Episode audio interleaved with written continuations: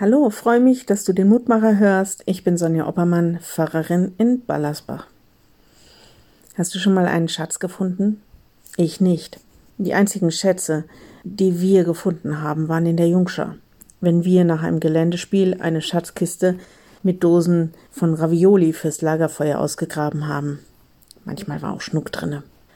Als Schatz bezeichnen wir das, was in unseren Augen ungeheuer wertvoll ist so kostbar, dass wir gut darauf aufpassen, es bewahren. Das Leben zum Beispiel, unsere liebsten Menschen oder die Gesundheit. Was ist dir so unendlich wertvoll, dass du es als Schatz bezeichnen würdest? Paulus redet auch von einem Schatz. Er sagt, dass Gott es in unseren Herzen hat hell werden lassen, dass wir die Wirklichkeit und seine Herrlichkeit erkennen, dass er sich in Jesus Christus unserer Welt zeigt. Für ihn ist es also unendlich wertvoll, diesen Jesus zu kennen und sein Licht im Herzen zu haben. Der Lehrtext für heute beschreibt, dass wir all das aber nicht in einer perfekten Verpackung aufnehmen, sondern so wie wir sind, auch in unserer Vergänglichkeit. Lehrtext heute wir haben diesen Schatz in irdenen Gefäßen, auf dass die überschwängliche Kraft von Gott sei und nicht von uns. 2. Korinther 4, Vers 7.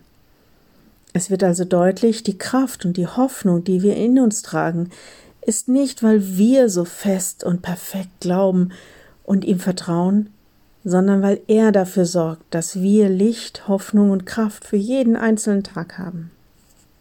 Wenn du magst, dann bete doch noch mit mir. Lieber Herr, danke, dass du für uns sorgst. Wir wissen um die Zerbrechlichkeit des Lebens und unsere eigenen Kräfte in diesem Jahr mehr denn je.